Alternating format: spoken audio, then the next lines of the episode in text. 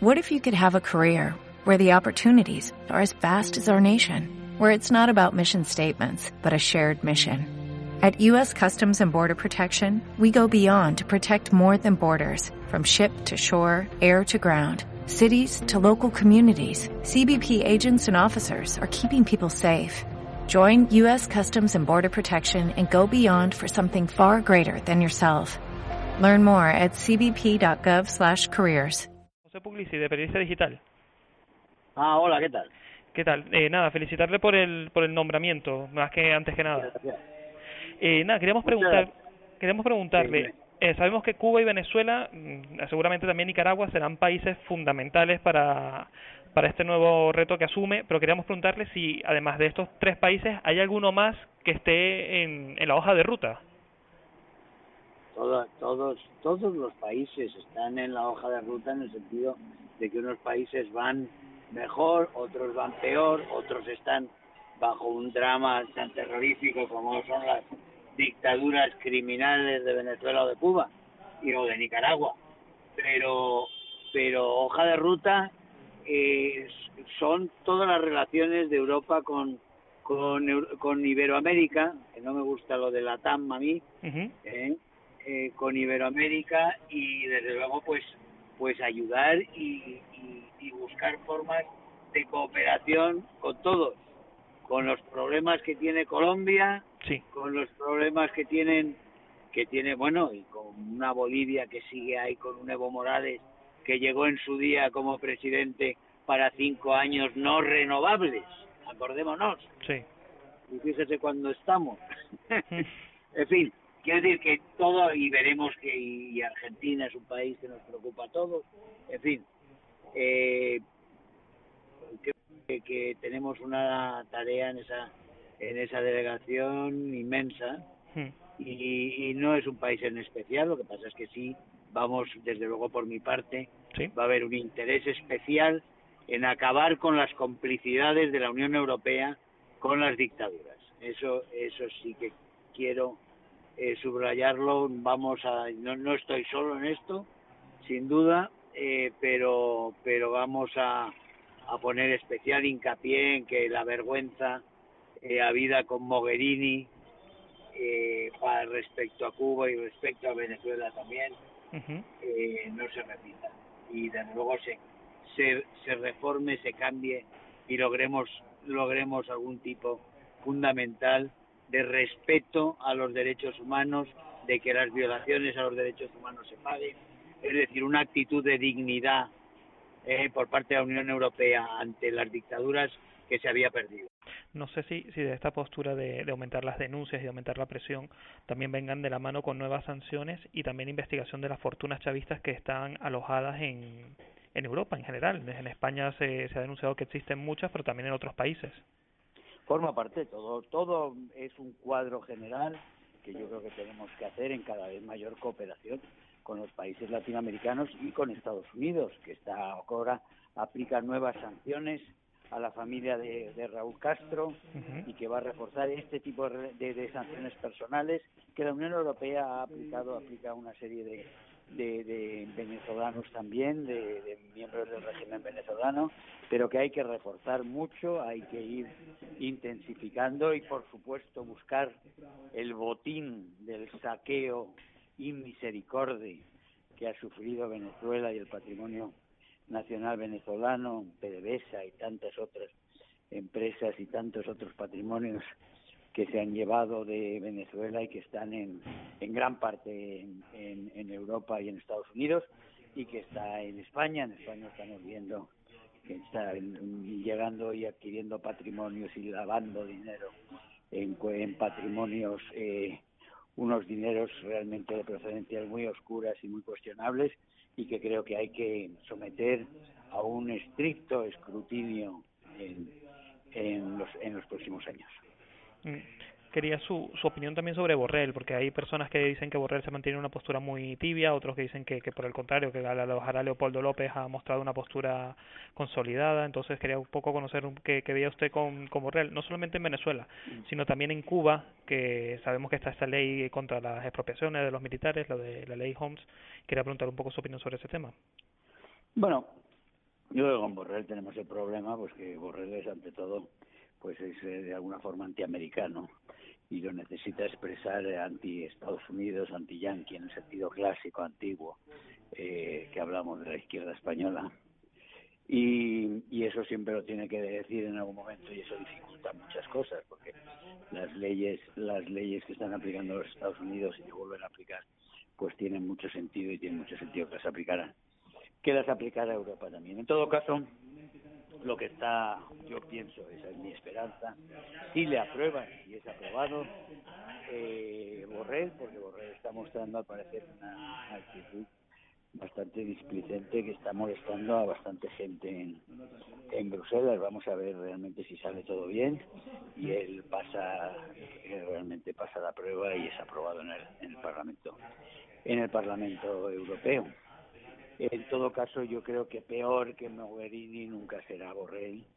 Eh, esa es una, vamos, no es una sólida esperanza, es una sólida esperanza que yo tengo, solo por, digamos, por formato, por un poco de realismo que tiene, es un hombre también de ciencia y no puede estar, no va a estar metido en ese mundo mágico de la, de la izquierda eh, en el cual, en el cual se halla la señora Mogherini y que tanto daño ha hecho a los derechos humanos en Latinoamérica.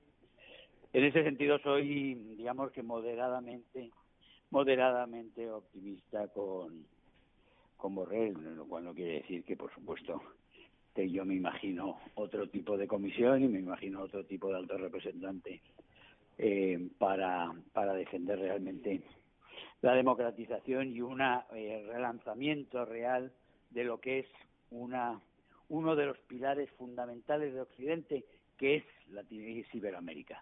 Iberoamérica es, igual que lo es eh, Estados Unidos, Norteamérica, con Canadá, con México, desde México a todo lo que es, eh, todo lo que es Iberoamérica, es eh, el occidente más pujante, es el occidente con más fuerza vital, que tiene que tener un protagonismo mayor en las mejores cosas del desarrollo, en el mejor crecimiento, en la investigación, en la economía pujante e innovadora, eh, y, y en los derechos humanos y en las libertades, y en el mayor servicio a los ciudadanos y protección a los ciudadanos.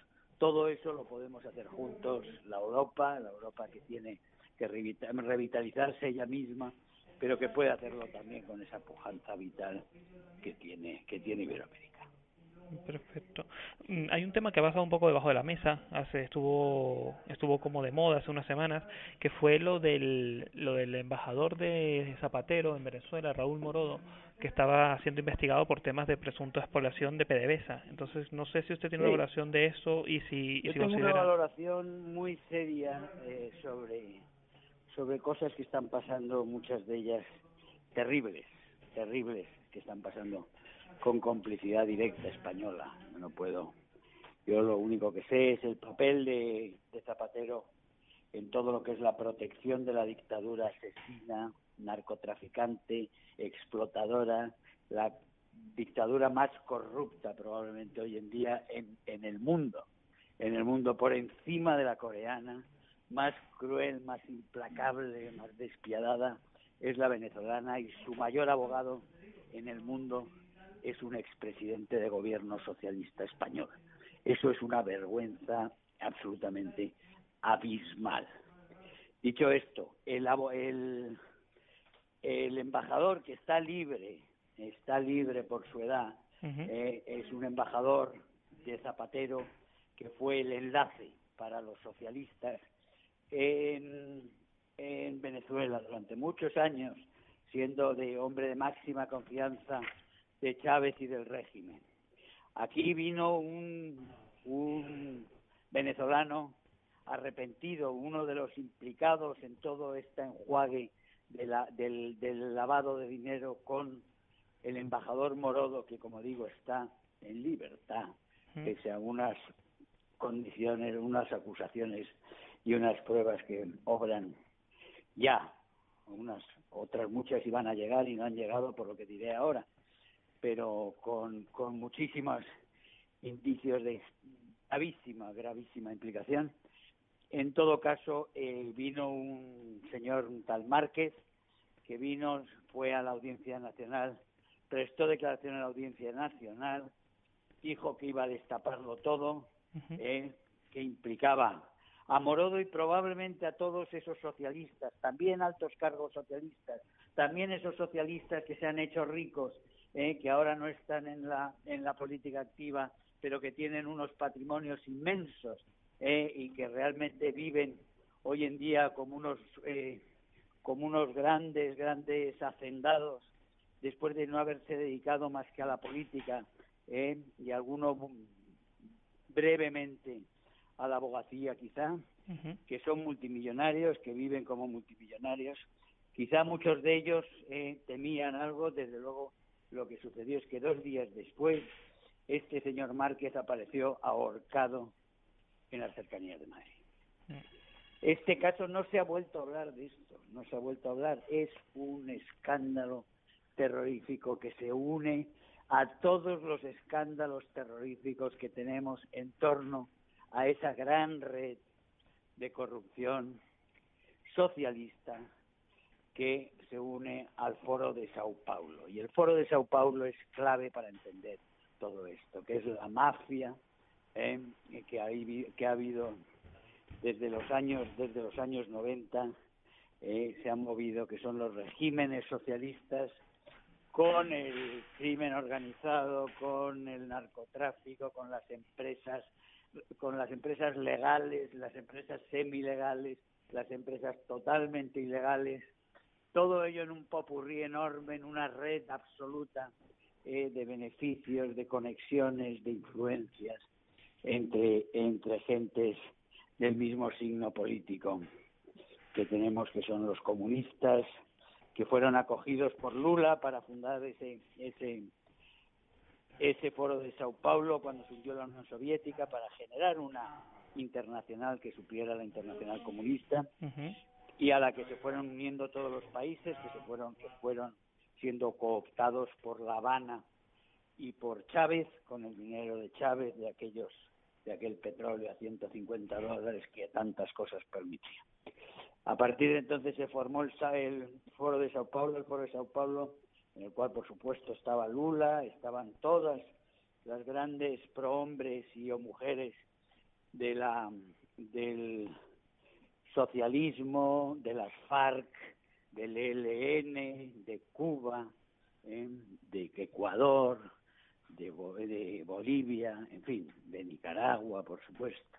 ¿eh? eso, todos esos grupos unidos, eh, dedicados a los favores mutuos y a tejer esas redes de influencia también en Occidente, donde no otra cosa es los apoyos recibidos por Podemos, porque Podemos es una franquicia, ¿eh? Eh, se inicia como una franquicia en la cual el Foro de Sao Paulo coopta el 15M y, forma un proyecto para crear una cabeza de playa, ¿eh? una cabeza de playa política en Europa para entrar en Europa por Grecia, con Cipras, en su día con Ciriza y con y con Podemos, pero claro, mucho más con mucho más potencial realmente aquí en aquí en España por muchas razones.